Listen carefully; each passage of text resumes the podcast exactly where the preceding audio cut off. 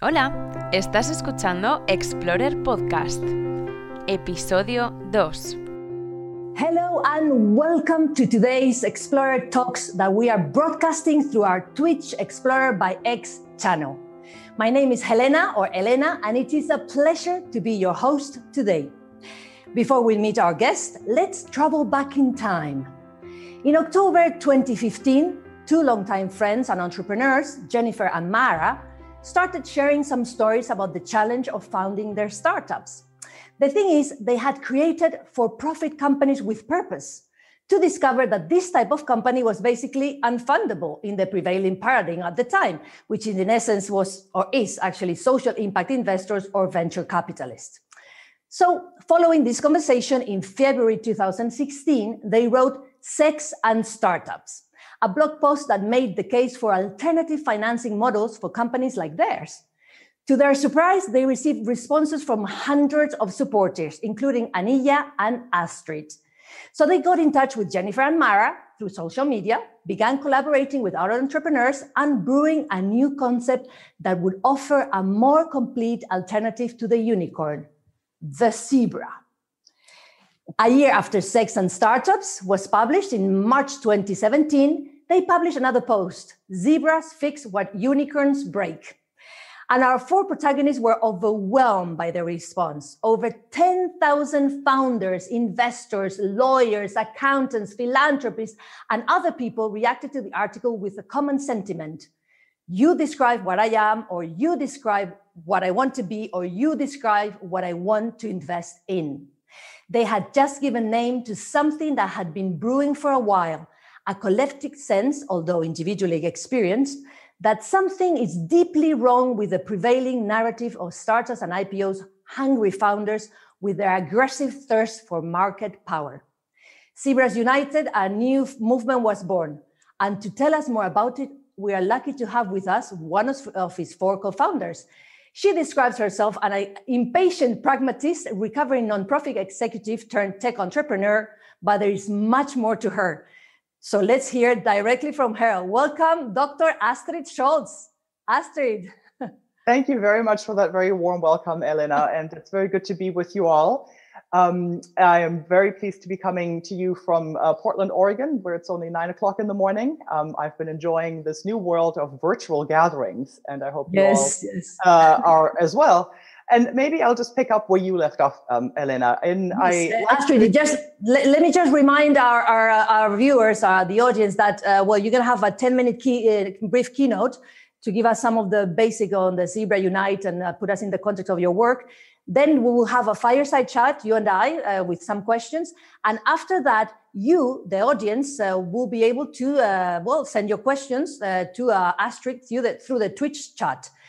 But you can start sending the questions now. So by the time we finish, we already have them. Uh, I have them. I'm going to send them to me through um, WhatsApp.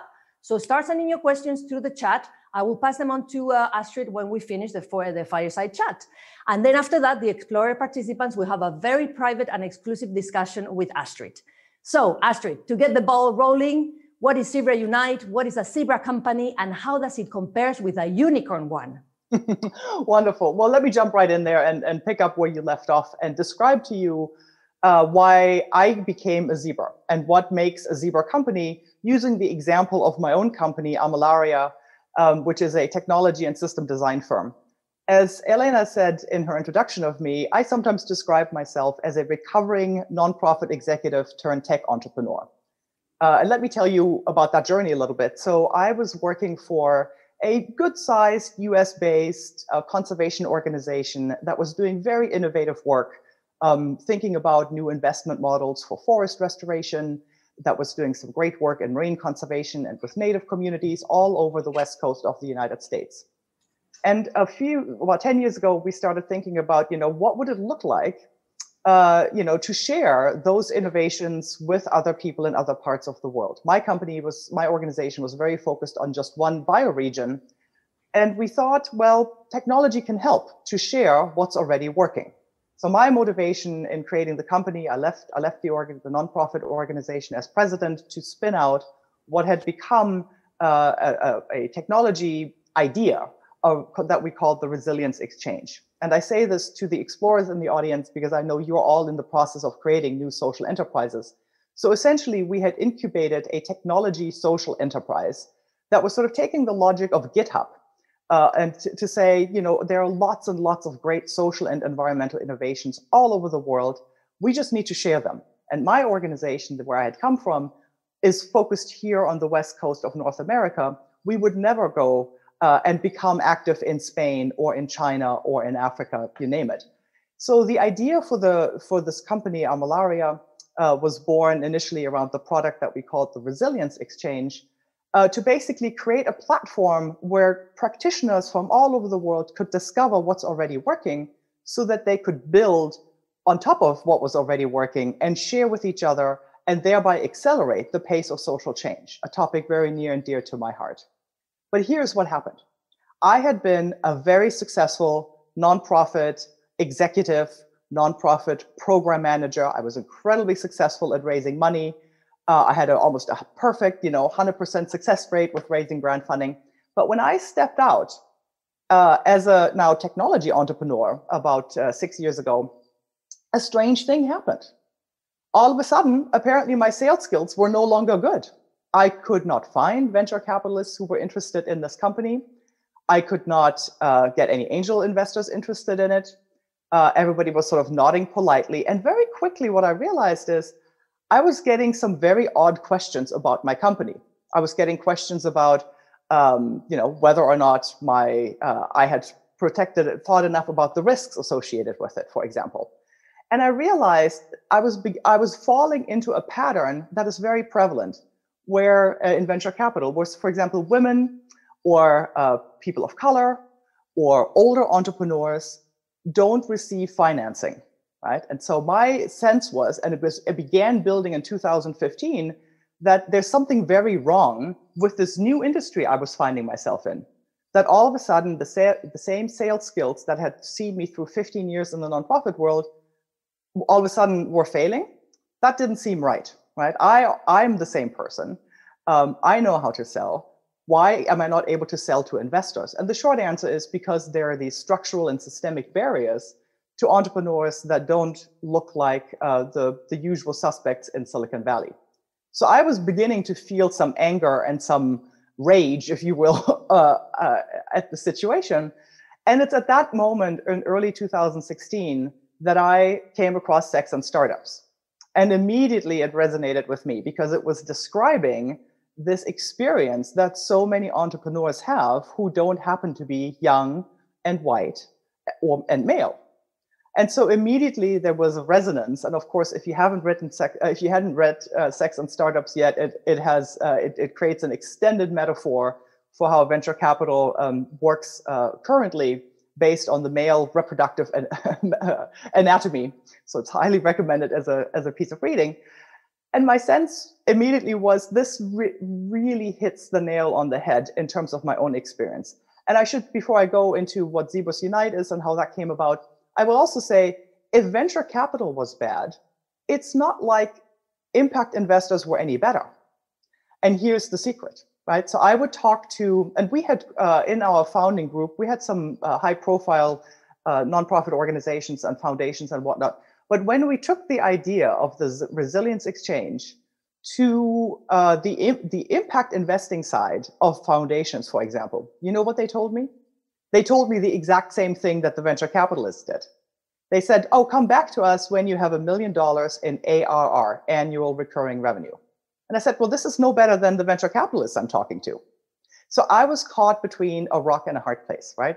Because the technology investors don't understand impact, the impact un- investors don't understand technology, and they're both using the same investing paradigm that is looking for uh, essentially a company that has the potential to be uh, high uh, high growth, is motivated by a quick exit, and is looking for that hockey stick growth right? And that's the classic unicorn uh, of a, you know, that Aileen Lee defined at Cowboy Ventures as a, uh, a company that has a market capitalization of at least a billion dollars, right? That's the, that's the definition of a unicorn.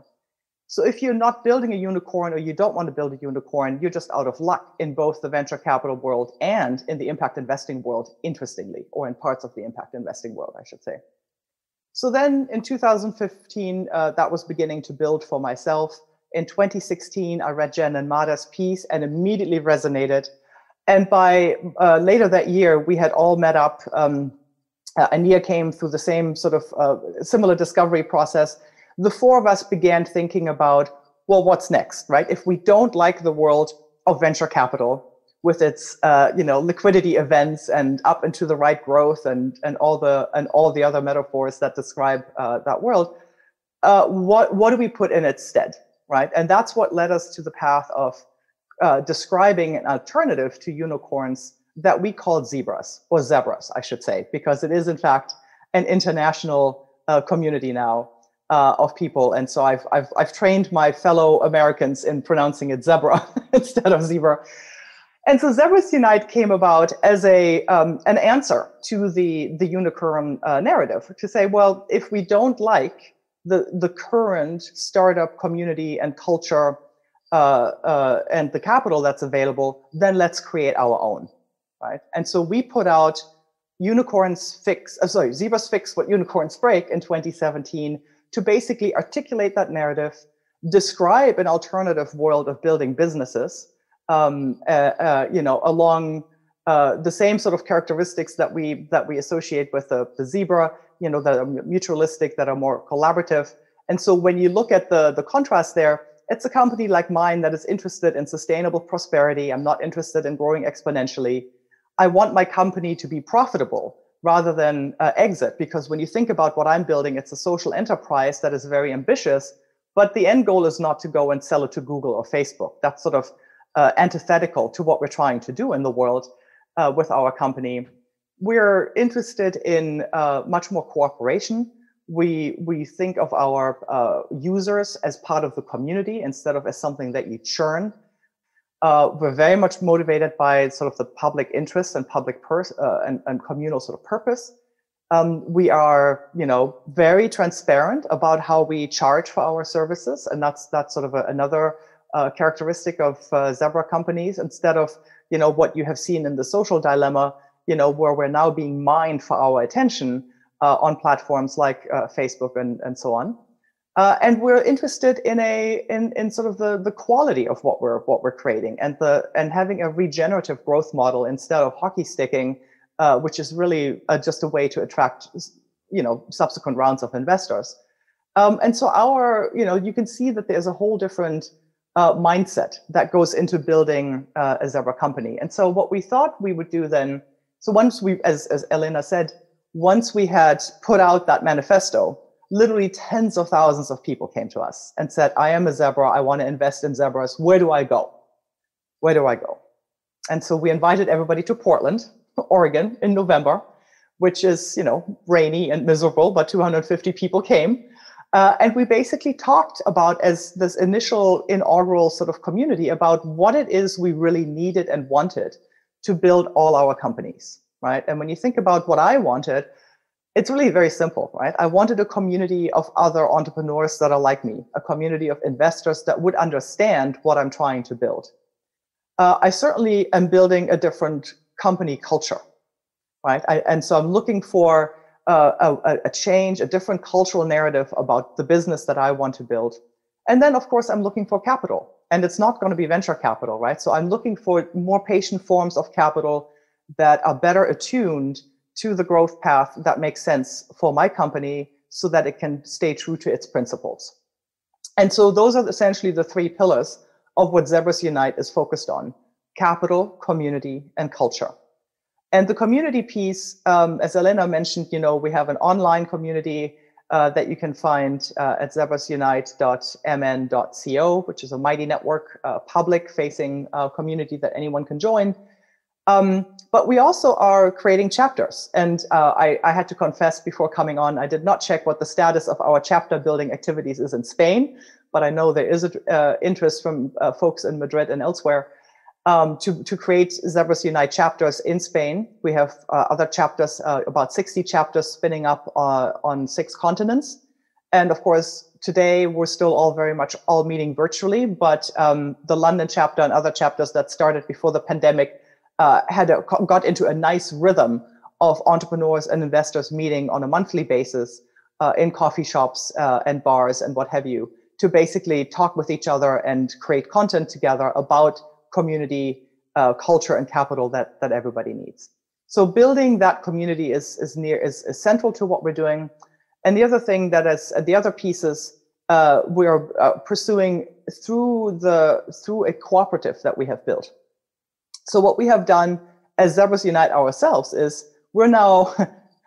it's this is where it gets a little bit metaphysical, perhaps. Um, you know, Zebras Unite itself is a zebra.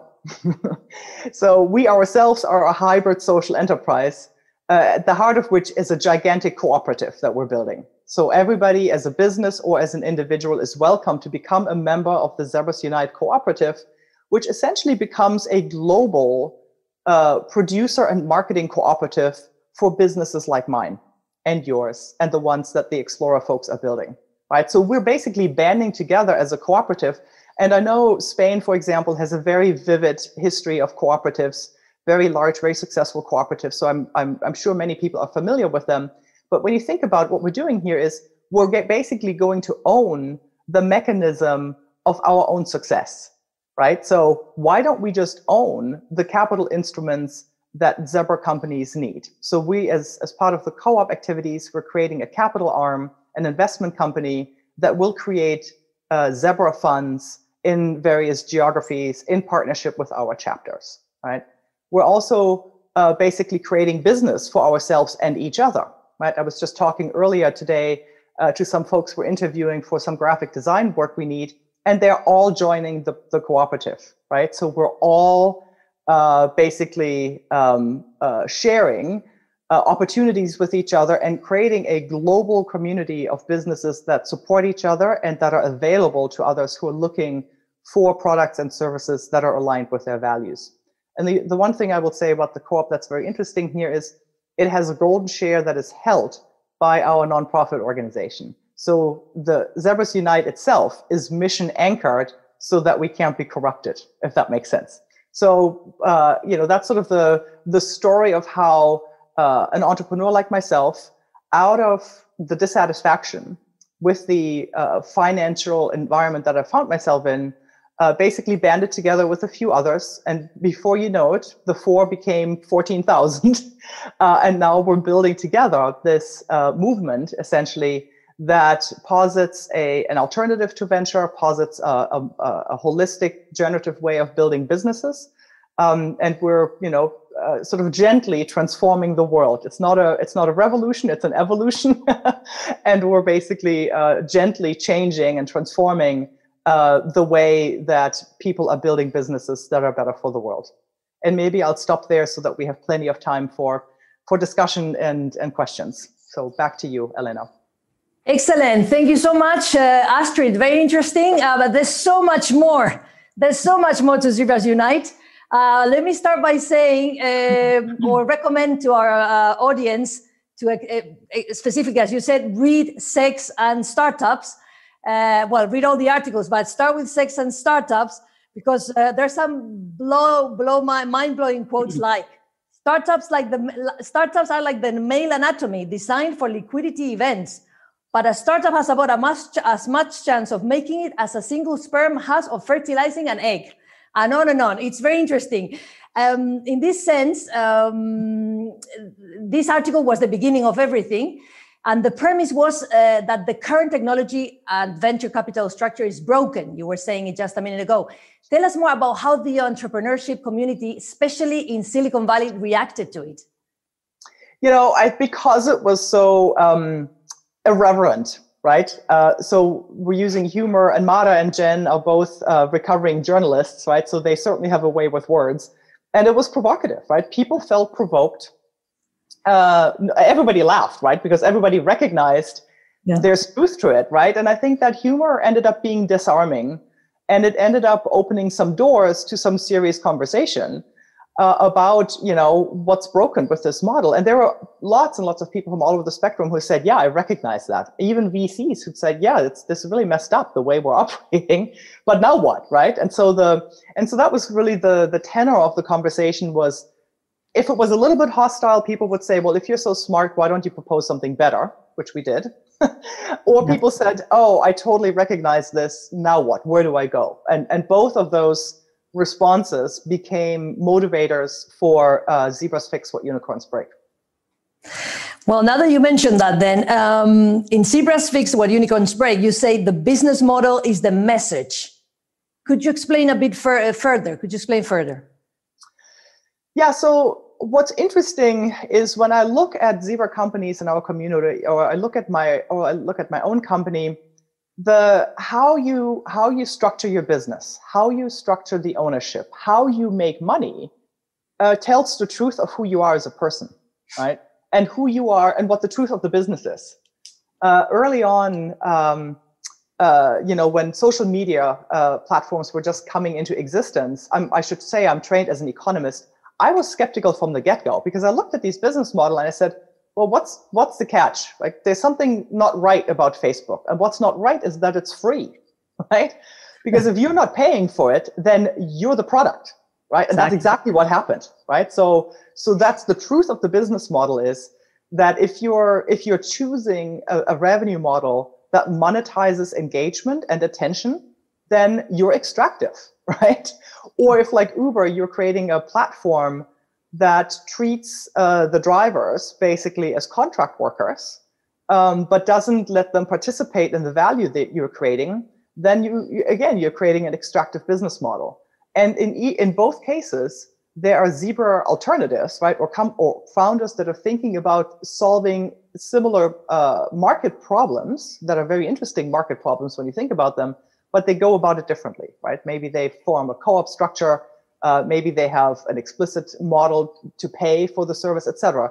And so that's the, the, the truth of, of what, what's happening is, is basically encoded, not just in the business model, but also in the corporate form itself. So, well, you went to, to do uh, what most entrepreneurs do is uh, they find a problem and they, they go and find a solution which is the, the, the, beginning of everything. I also have to say to our audience, if they haven't gone through uh, Astrid's profile, she says she's, uh, she knows about economics. She has a PhD. She's doctor in economics. So she knows a bit about economics, I would say. Um, in that sense, as Astrid, you've mentioned, and we've read about it, both from Zebras Unite and in general, that 90% of startups fail. The majority, they say, die within 20 months of the last uh, round of funding. Success equals the amount of money raised or the profits made upon exit uh, forgetting about the uh, you know the, uh, the, capital. What I mean is, should we consider this a fail? Uh, and how would you re- redefine success in Zebras Unite? Yeah, it's an interesting question, right? Like if you look at a company like Tesla, they are finally profitable. You know, after having raised hundreds of millions and billions, and then you've got failed startups like uh, what was that streaming service, Quibi? right? That, that raised a billion dollars and still failed. So funding success is not a predictor of economic long-term success of a company, right? Um, and so what what we what we are interested in is, and what many founders I think are interested in is building a company that that lasts, that is sustainable, not in not just in the sort of ecological sense, but that's financial financially sustainable, that makes their founders a comfortable living, that pays their staff, right? Like these are all uh, signals of success in my book. And of course, um, as you can tell from my accent, I'm originally German. Um, in Europe, right, where we have this idea of a family firm that is in a family for hundreds of years, right? And here in the US, it's like, well, if it fails in two years, I'll just create another company. It's a it's a different mindset in Silicon Valley, which is part of the problem. The Silicon Valley mindset doesn't actually travel very well to other cultures uh, where we have a sense of the like longevity of a company is success you know? Um, and so and so there are some really interesting sort of cultural tensions in in this idea of a of a unicorn that don't travel very well. So uh, why did you choose the uh, the zebra as a symbol then astrid? Yeah well zebras are unlike unicorns are real creatures. So that was the first start. It's not, it's not a mythical creature. It actually exists in the world Uh, it's black and white. Uh, it combines profit and purpose, right? The black of the profit and the white of the purpose. Uh, it is feisty. Zebras are really feisty animals. Uh, they're unafraid. They take on lions if need be. Uh, they're collaborative, right? They're herd animals. So they, they, to mm-hmm. us, they represent that mutualism and they also are just cute. I mean, look at your T-shirt. How cute are zebras, right? So we have a lot of fun with the. Talking about cute. Oh my goodness! You brought all that. See, I've got one on my shelf behind me. it's the cutest thing I know. Huh?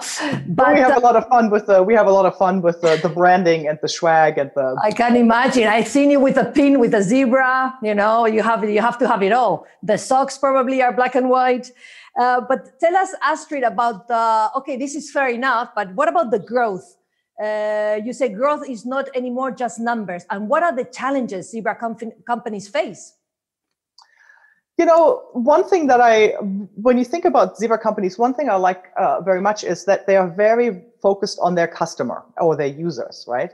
Because when you are not growing because you're you're trying to attract the next round of investors, you really have to understand your customers. You have to listen to them. You have to be responsive, right? So it's a it's like taking your mom and pop, you know, like your ice cream shop, but taking that into the 21st century and saying, well, what if we build technology firms and very ambitious, again, these are not, these are not brick and mortar lifestyle businesses, you know, they, these are very ambitious companies, but they're that focused on customer service and, and customer success. Right. And so that it just shifts again, it shifts your perspective of, of where you're putting uh, the emphasis in how you're building your business, right? If you're focused on customer success, you may be you may have fewer of them, but they're much happier and they're and they're likely to come back. Whereas in Silicon Valley, the model is churn. Like churn is something to you do to butter, right? Like you're you're, you're it's it's a it's a brutal process. It's you're churning over your your your your customers. You don't care if they burn out and don't like your your product as long as there's a hundred more coming in um, that you're that you're selling to. So I think it's again it's this mindset of what matters for growth, and if you're paying attention to your customers, you're actually getting to profitability more quickly. We believe, right? And you actually then that becomes your growth strategy is that you're growing by growing revenue. It seems pretty obvious when you explaining like that. Um, you, so. you also mentioned in the in um, in the article in Zebras Fix What Unicorns Break you say zebras are stuck between two outdated paradigms, non-profit and for-profit. Could you explain this and why it's not true?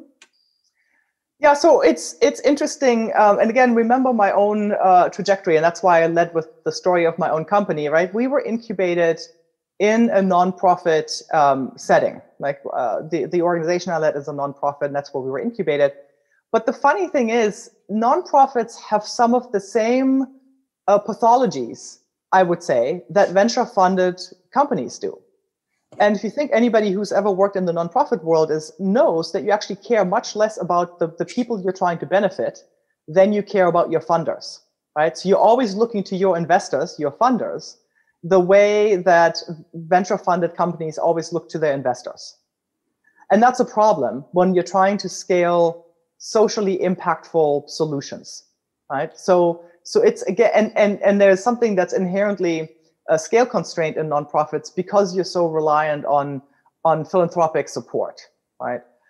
Uh, and that's, and, and the for-profit, the way it's conceived, uh, the way it's conceived in the dominant paradigm, I should say, uh, is, is toxic to, to the social impact, right? So you, you have this weird tension between uh, creating social impact, but you, you, you sort of, you're having to stay small, you're dependent on, on contributions that are that are compatible with a charitable purpose. And on the for-profit side, it's sort of the you know unicorn or bust mentality, and that's sort of the the tension that we're holding as as zebra companies, and in part why we find that so many uh, entrepreneurs are actively looking for new corporate forms altogether.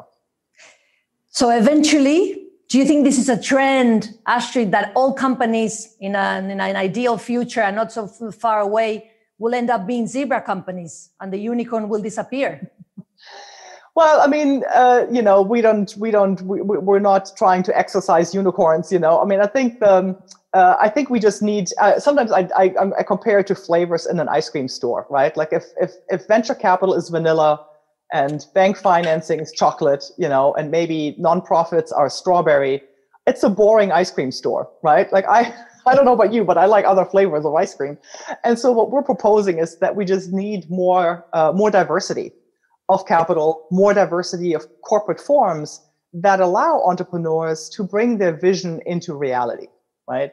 And what happens now is that, like my company, right? Like I got all these questions from like, how are you going to generate hockey stick growth? And I said, I'm not interested in hockey stick growth because I, I don't want to lie to you about how it's going to come about in the first place. Uh, but it's also not the right uh, growth model for the kind of company I'm building. But and so then I wasn't right for venture capital. But if there are other forms of capital out there, then you can align the purpose uh, with the financing, and that's really the. It's. I mean, unicorns are fine. I mean, if, if you want to be a unicorn chaser, knock yourself out, uh, and that's that's an okay path for some people. Yeah, but you see more and more there's a trend that things have changed. As you were saying, the entrepreneurs now they want to have a purpose more than just.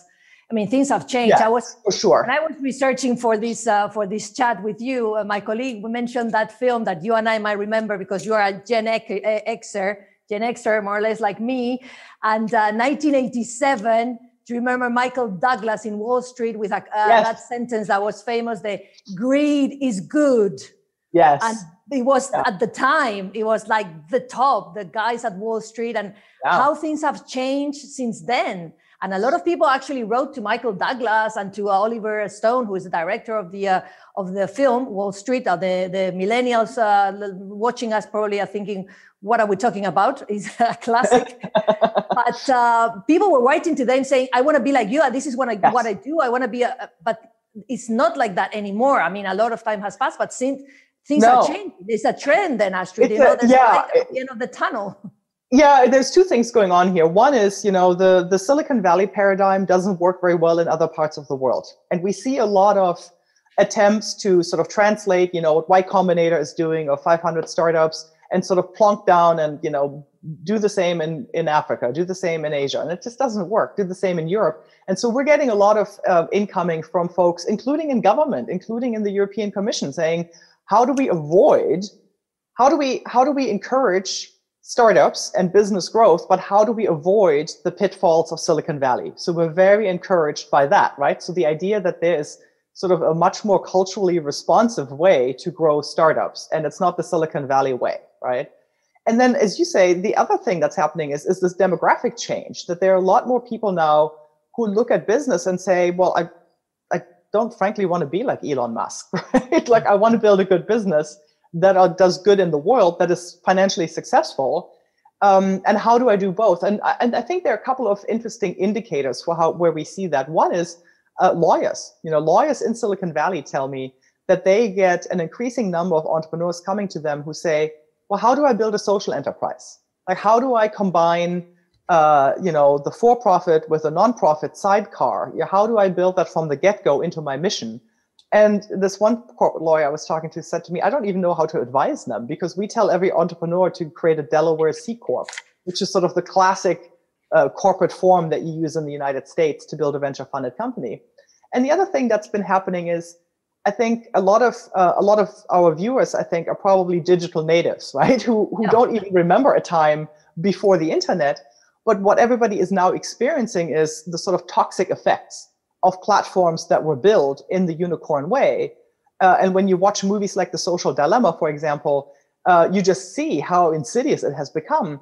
And what I was just talking to the folks at the Center for Humane Technology yesterday, and they're putting on an event for you know what they're calling like how basically how to become a humane technologist. And like 10,000 people signed up, wow. right? Because people want to build technology in different ways, right? And so that's and so in that sense, I think there is a there's a sea change going on um, that we say, well, we need culturally appropriate forms of uh, supporting startups and, and creating capital that is responsive. And also the demographic has changed and people are much, much more aware that these choices of business models and what we're building really matters. And it matters to things like our democracy. That's in- incredibly interesting, and I couldn't agree more with you, Astrid. Let's change and stop for a while in the mutualism uh, concept. Yeah. How do you think that this approach can make a difference in the world of business, and how do you recommend to take advantage of it in a community like the Explorer one? Yeah, the um, the the the main driver, you know, of the unicorn model is competition, right? And you you hear it in the way in business school, you know, uh, there's sort of the or in in the venture world, like how we talk about creating a moat, and you're basically chasing, trying to create a monopoly. As an economist, I would describe everything that's going on there as you're trying to create a monopoly. The again, speaking as an economist, what we overlook is that there are actually collective forms of organizing business um, interests that are that are much more powerful in the long term uh, oligopolies, to use a technical term, like OPEC, right, are actually much, much more powerful in the long term. So sometimes people look at us and say, "Oh, you must be a bunch of do-gooders, and you're you want to drive us into socialism and communal ownership." It's like, eh, not really. I mean, those those have their their role and their purpose. But when you think about it, it's like what's actually um, what actually works, right? Like again, using OPEC as an oligopoly uh, in driving and dominating a market, it's actually very, very effective. So when your market is social impact, when you're trying to change the world for the better, an oligopoly, a mutualistic structure is actually a much, a much safer, a much more stable thing. Right.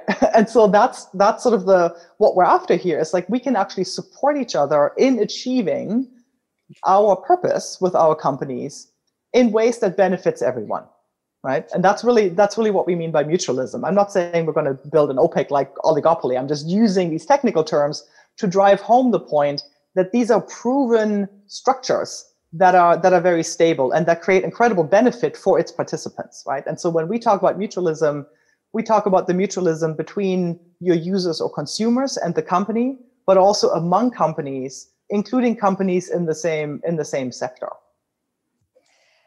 So could you give us then, you've uh, spoke about the OPEC, but could you give us uh, examples of zebra companies uh, that are known, well known, or which we could follow, or how do we, are there role models? Oh, sure. I mean, um, sometimes sometimes the role models can be surprising, and they may not think of themselves as zebra companies. But I would argue that something like a like a Salesforce, like what Mark Benioff built, is actually very zebra-like. When you read about the early days of, of Salesforce, uh, and how he had trouble getting venture financing and focused on revenue. And uh, it was sort of a new market category, right? Cloud cloud based um, computing, uh, software as a service, right? So that was um, so anybody, any a lot of the sort of category innovators, I think, fall under sort of a zebra rubric potentially. Uh, Basecamp, Patagonia, Patagonia, Patagonia, I think would would fit, yeah um, uh, and the way they they sort of live that ethos. Again, I don't know if they would self-declare themselves as a as a as a zebra, but uh, that's an interesting conversation to have with them. I should I should reach out. Uh, Basecamp, um, you might be familiar with. Uh, I would I would include. Um, yeah, so I think these are these are these are some these are some good examples. Yeah. And zebra companies are do they um, could they are they at the same time B Corp companies? Now there are a lot of companies becoming B Corp. Is this uh, different? You know, they con- yeah, so so there is a, and we have very cordial relationships with the B Lab, right? I think there's an important distinction between the B Lab certification and the B Corp as a corporate form. So a lot of Zebra companies are using the Public Benefit Corporation, which is a legal structure that allows you here in the US uh, and perhaps in other jurisdictions, uh, uh, enables you to anchor your social mission. And that's very, very different from the B Corp certification, which basically just says, "Oh, I'm trying to do good in the world," but it's not um, it's not stable. So a, a, a, well-known example of a B Corp is Etsy, right? Etsy, the the the, the craft trading marketplace, uh, that was B Corp certified, but they were still a Delaware C company, oh. and they had a hostile uh, takeover. Basically, their their minority shareholders, a hedge fund, uh, throughout the existing management and said, oh, that B Corp stuff, that's nice to have, but that's not mission critical, and out it went. So uh, what we're really pursuing with the Zebra ethos is to, in part, to make sure that that that your mission is enshrined in your corporate structure. So think about Zebras Unite itself, right? So we we're a cooperative, and a nonprofit holds the golden share, and it's the golden share that would have to vote in the affirmative if we ever wanted to demutualize, right? So if Zebras Unite all of a sudden said, oh, let's sell ourselves to Facebook, the golden share would probably say no. um, and that's and that's a, that's a much stronger protection than uh, of a mission than uh, you know putting on the going through the B Corp certification. We're almost uh, running out of time. Uh, we're going to jump into the questions. Remember, I remind our audience to send our question, your questions through the chat, so they will forward them to me uh, through WhatsApp. Here they are. So uh, don't hesitate if you still have questions for Astrid. In the meantime, let me just go through a couple, the last two questions, Astrid. Uh, in terms of uh, deals between investors and Zebra, are there any ones that you know that are worth mentioning? so you know, get inspired by what's going on out there. Yeah, no, there's a bunch. Um, that we're really pleased about. Um, one, maybe I'll pick a cooperative. Um, so Savvy, Savvy Co-op, is a um, healthcare, health data, and patient cooperative where basically patients uh, participate in the creation of value, um, you know, for research. Uh, it's a super exciting uh, concept, and uh, they received some funding from IndieVC. And if you look at the IndieVC website, they have a burning unicorn. So they're very aligned. the founders of IndieVC, very much aligned with the, the Zebra ethos. Uh, uses a, um, an investment mechanism that's essentially a revenue share.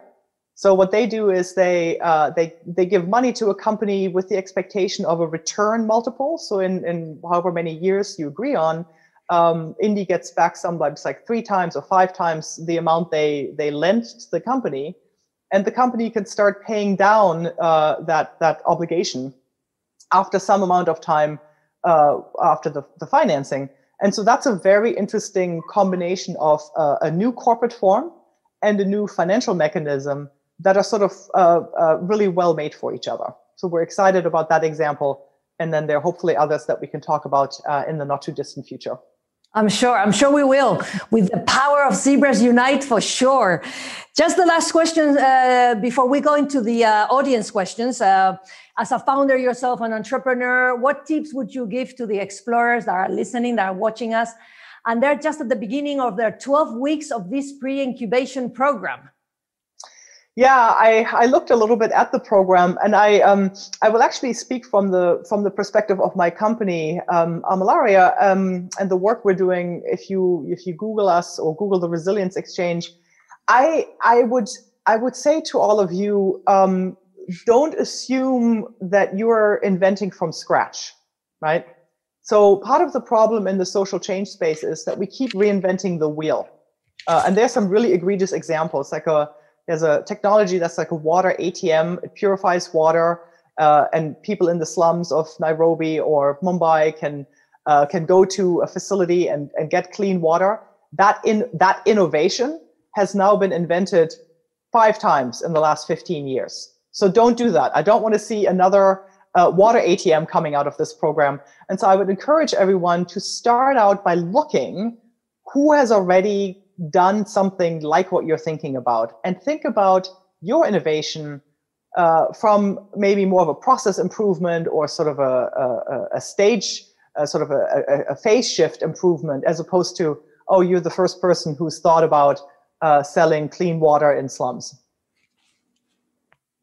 Okay, so don't reinvent the wheel. do not reinvent the wheel. Whatever you do, please do not reinvent the wheel. uh, okay, I have a, a, lot of questions here. Uh, hang on a second. Uh, okay, hang on. I, I, don't know. I have a lot of questions, so we, we don't have much time.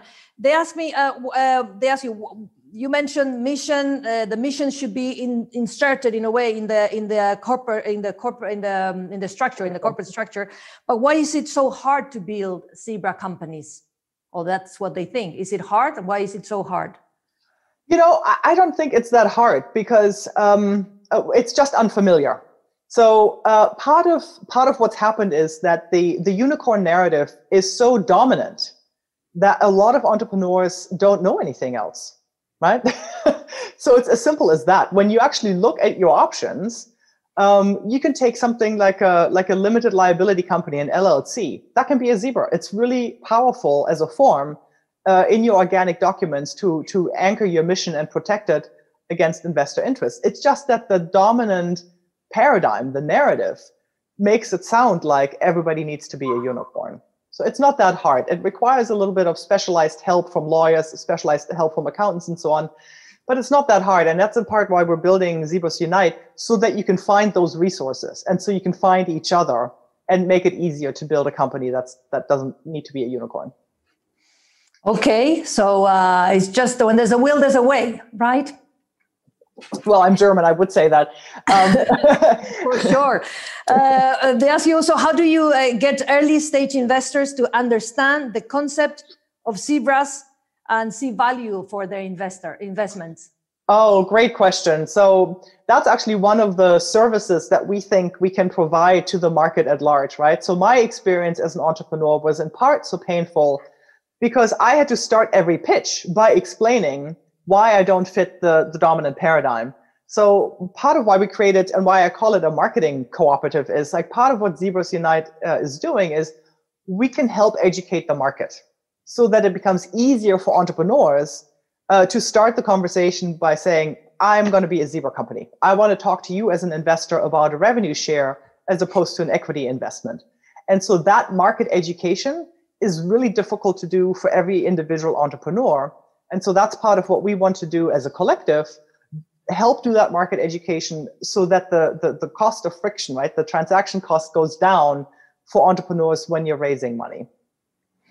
Okay, so we're getting there, educating the market uh, is it, this is starting uh, in the US more than in the rest of the world, or is it? Uh, it doesn't really no, matter. No, I wouldn't say that at all. No, we have had, um, uh, you know, I think we have an article in an Italian magazine that's about to come out. Uh, we've been written about in German. Uh, I know there's Spanish language writing about us, certainly in Mexico.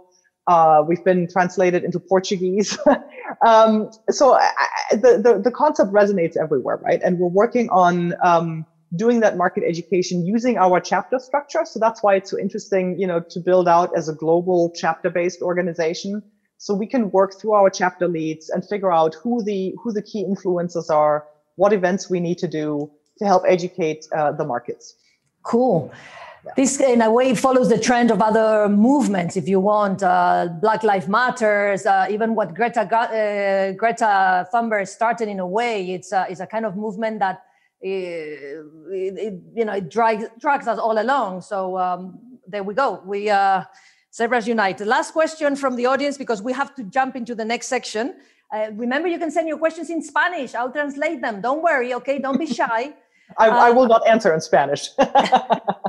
We'll do our best okay? So please don't hesitate. Uh, they ask you well about your midlife uh, you made a, a midlife career change Mm. Uh, what did you learn, and what would you like to know? Uh, what would you you would have liked to know at the time when you made that change? Oh, another great question. Um, you know, one thing I learned is that um, there is sort of um, a youth culture, I would say, in startups there is sort of this idea like when you look at many accelerators for example that you that you go there for three months i'm not going to leave my family and my child for three months right yeah. so it was actually really interesting to realize that when you make this sort of midlife career that switch right and especially if you become an entrepreneur there was a, a surprising lack of support for gen x uh, startup founders which is interesting because as people we have so much life experience and and we go about building businesses in a very different way I kind of had to find my own uh, support community. It's another reason to build Zebras Unite, right? I actually run into other Gen X founders. Uh, that was really interesting. And the other thing, and, and I don't know if that was a woman or a man who asked the question, um, it was really interesting to sort of confront um, the sort of financial insecurity that comes with leaving a full time job and becoming an entrepreneur. Uh, and again, there were some really interesting sort of cultural and social norms that I was butting up against that I I, I, I hadn't thought about beforehand, but uh, that ended up being uh, very interesting to experience. Cool. Uh, we run out of time, Astrid. We have to go into the next section. Um, uh, just remember, guys, it's zebra, zebra, zebra, not zebra, zebra, not zebra we have to say goodbye to the general audience. Uh, we're going to continue uh, this StockX. Um, well, we say goodbye to the to Twitch and the private chat. In uh, uh we're going to continue in the private uh, chat in Planet. exclusively the explorers, the 30 selected and lucky people that have been actually selected for this program. I remind you that we have a link in YouTube in Planet. I'm, I'm, I'm going to say it in Spanish, Astrid. Maybe I'm getting confused myself. Estamos en el YouTube, eh, tenéis un link a YouTube en Planet, lo sabéis, Explorers, en, dentro del tablero Beyond Explorer. solo para los participantes de Explorer, okay? Just for Explorer participants. Well, I know that I know they have plenty of questions for Astrid. So thank you everybody for your questions, general audience, uh, explorers. I'll see you and Astrid. She's going to take a break, two minutes break, una descanso de dos minutos, two minutes.